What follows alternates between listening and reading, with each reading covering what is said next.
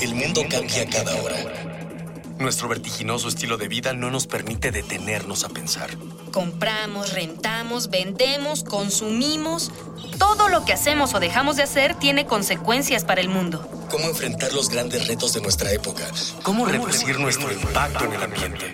El Programa Universitario del Medio Ambiente Puma y Radio UNAM presentan Ambiente Puma.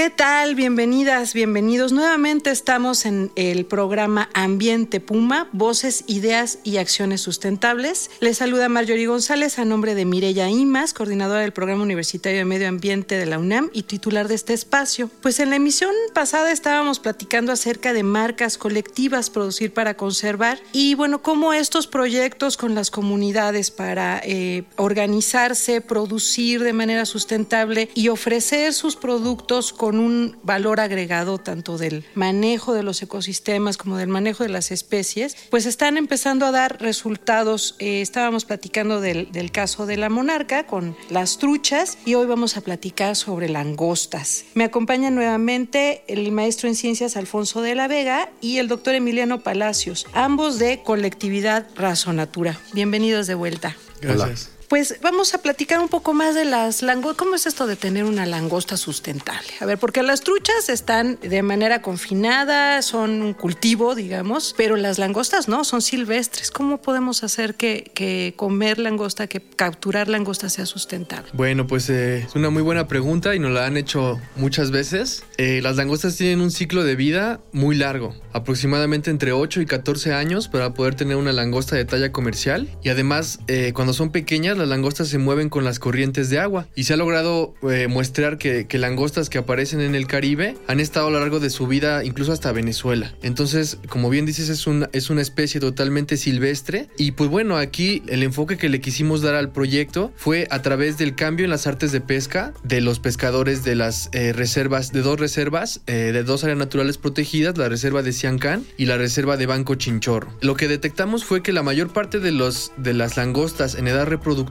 se encontraban por debajo de los 16 metros de profundidad. Y bueno, hasta, hasta que nosotros eh, empezamos a trabajar con los pescadores, ellos, eh, una de sus artes de pesca que utilizaban era con tanques de buceo. Entonces, gracias a esta herramienta, pues podían bajar más de 15 metros y pescaban las langostas eh, reproductivas, las langostas más grandes.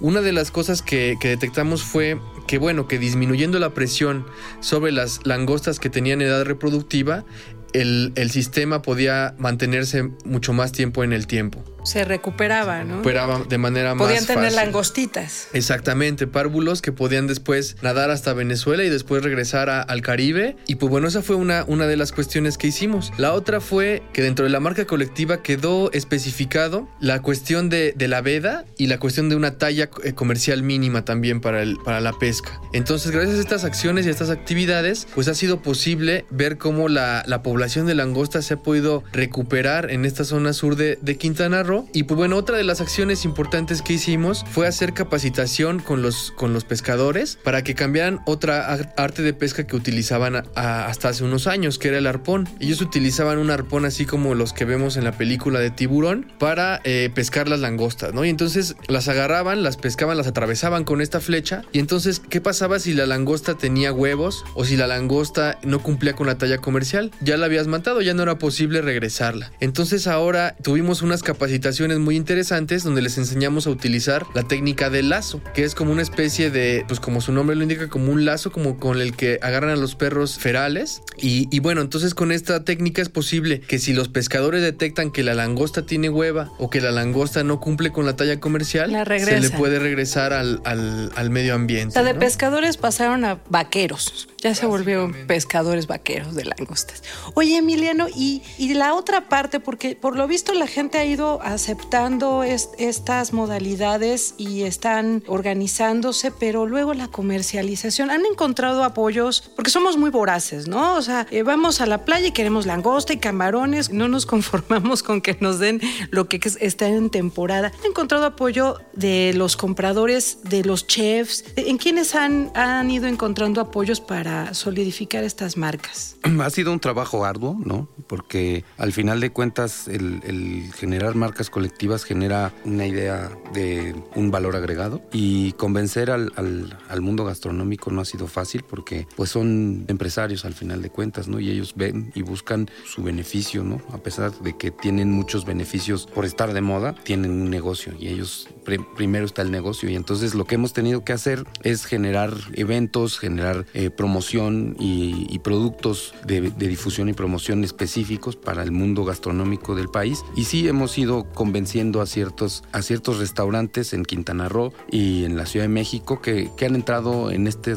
en este círculo de promover los productos nacionales, de promover los productos de pequeños productores. Y en ese sentido pues hemos estado ya en el mercado compitiendo como marca colectiva en, grandes restaurantes de, en Quintana Roo y aquí en la Ciudad de México, pero como ya ven, el asunto aquí es que los mecanismos de transporte y, las cadenas comerciales pues están a veces como en manos de en pocas manos, ¿no? Entonces entrar a generar procesos de comerciales en directos es lo que a lo que apostamos que el productor le pueda vender al restaurante famoso de la Ciudad de México o de cualquier ciudad de México en forma directa, ¿no? Y ese es el reto y eso es lo que hemos estado haciendo tanto con la langosta chacay como la trucha michín con apoyos en algunos casos gubernamentales, otros con misma apoyos internos y otros con eh, fondos internacionales. ¿Y qué tal los apoyos de, parte del gobierno? ¿Hay apoyos institucionales a estos esfuerzos? ¿Crees que son suficientes? ¿Qué haría falta para mejorarlos? Pues mira, esa es una de las ventajas adicionales que tiene una marca colectiva, ¿no? Las marcas colectivas están dentro de las ideas de desarrollo que tiene el, gobierno de México, ¿no? Entonces, eh, a través de, una marca colectiva es posible generar eh, o, o, solicitar recursos para hacer promoción, para desarrollar la marca, para participar en ferias, todo este tipo de cosas de comercialización. Entonces, hemos visto que el apoyo es interesante, hay, hay diferentes proyectos y diferentes instancias gubernamentales que apoyan consistentemente a las marcas colectivas. Sin embargo, me parece que es importante pues seguir en esta, en esta línea e incentivar al gobierno para que apoye de una manera más importante y pues también que, que la gente empiece a conocer más sobre estas iniciativas, ¿no? Creo que, que muchas veces pues los productores se desesperan porque dicen, bueno, pues nosotros estamos haciendo nuestro trabajo y lo hacemos de la mejor manera posible, pero pues al final el público, la persona que está comprando en el supermercado, pues no cuenta con la información suficiente como para tomar una decisión. Entonces creo que esto es un papel que el gobierno tendría que, tomar, tendría que, pensar en, apoyar mucho más la promoción de, este tipo de iniciativas y, tratar de hacer como un frente común, ¿no? Porque muchas veces los proyectos ambientales, y sobre todo lo que tiene que ver con, la producción, pues son como esfuerzos aislados. Me parece que, el gobierno pues tendría que pensar en hacer una agrupación, en hacer una, un sello, por ejemplo,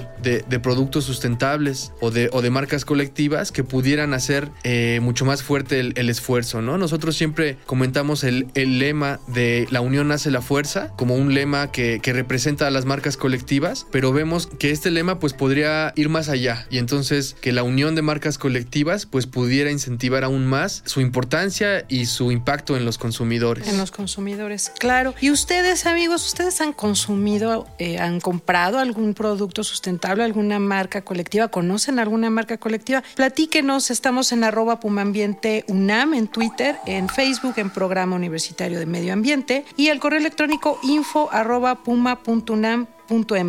Este espacio, recuerden, lo construimos todos, estamos haciendo comunidad. Vamos de volada a escuchar una cápsula sobre slow food. No le cambie.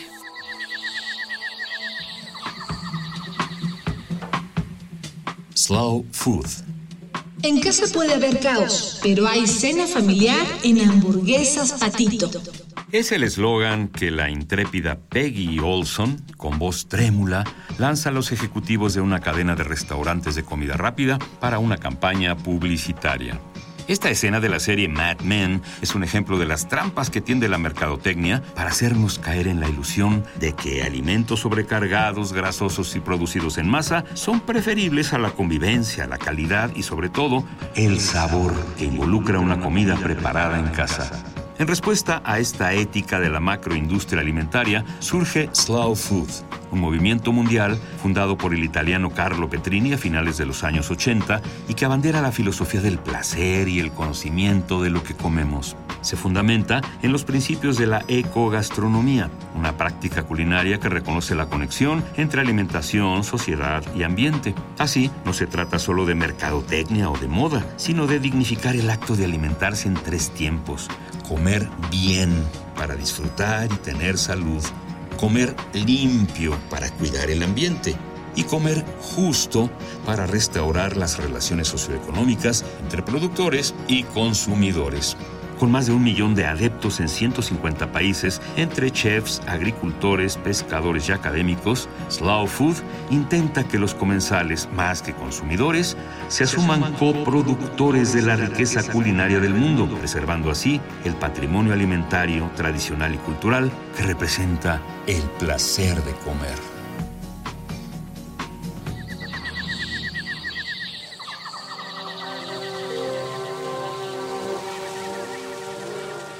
Seguimos con nuestros invitados, con Emiliano y con Alfonso, y nos estaban platicando entonces algunas de las dificultades para llegar con los consumidores. Parece que estamos un poco en una carrera contra reloj en el país para conservar los recursos. Y ustedes están abarcando dos áreas que es, eh, tienen muchos problemas ambientales, el área del bosque de la monarca, por un lado, y el Caribe eh, mexicano. ¿Qué otros aspectos habría, además de este tipo de, proyectos de, producción colectiva, qué otros aspectos se necesitan en, en las leyes o en su cumplimiento? ¿Qué cosas tendría que cambiar México para reforzar estos proyectos?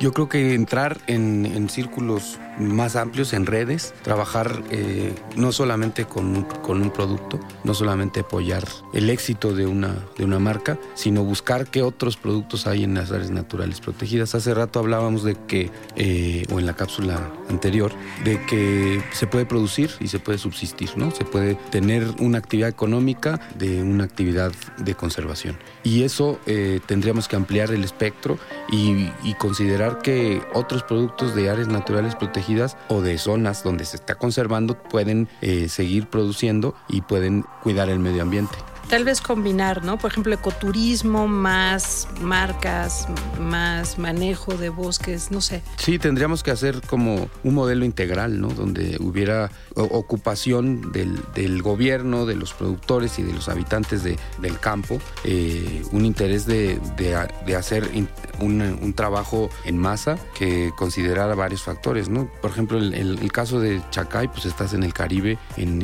en, una zona hermosa, eh, tienes el mar, tienes lagunas, hay proyectos ecoturísticos, pero podrías enfocarlo a, una cuestión eh, relacionada con la pesca de la langosta, ¿no? Entonces viaje y pesque su langosta. Pero entrar en, ideas de usar transportes eh, con otro tipo de combustibles, o sea, las ideas son muchas, pero la idea es que desde las instancias gubernamentales, que son las que responsables de promover mejores condiciones, pero comprometidos con, la, con los productores y la sociedad, ¿no? Claro que sí. Entonces, al final del día lo que es muy importante es conectar a los productores y a los consumidores y para eso se requieren apoyos. Hay una sección con la que finalizamos siempre este programa que se llama No hay pretexto. Yo quisiera que en una frase cada uno de ustedes me, le diga a nuestro auditorio por qué no hay pretexto para desde ya comenzar a consumir productos de comercio justo, de comercio sustentable y marcas colectivas. ¿Por qué no hay pretexto? porque hay que reconocer el origen, hay que reconocer el al productor y, estar convencidos de que el productor está comprometido con el medio ambiente. Alfonso. Yo diría que, que, no hay pretexto porque los porque México tiene tanta variedad de productos tan ricos, tan diferentes unos de otros y hay tanta gente trabajando de una manera concienzuda, de una manera inteligente en el campo y en, el, y en los mares en México, que no hay pretexto, ¿no? Hay tantos, tantas opciones, tanta diversidad de cosas que pues es solamente que uno se ponga a investigar un poquito y que cumpla con su, con su deber ético de, de, de apoyar a los productores que hacen bien su labor. Muy bien. Les agradecemos mucho estos comentarios. Emiliano, Alfonso, gracias por su presencia. Esta ha sido una emisión más de Ambiente Puma en Radio UNAM. Agradezco también la presencia en los controles y la producción de Miguel Alvarado y el apoyo del equipo de educación ambiental del Puma. Seguimos reuniendo ideas, voces y acciones sustentables aquí en Ambiente Puma. Hasta la próxima. Una pequeña acción. Un cambio de actitud. Nuevos hábitos. Y nuevas formas de entender y relacionarnos con el mundo. Paso a paso. Aportamos un granito de arena. Para construirnos un futuro. El Programa Universitario del Medio Ambiente Puma y Radio UNAM presentaron Ambiente Puma.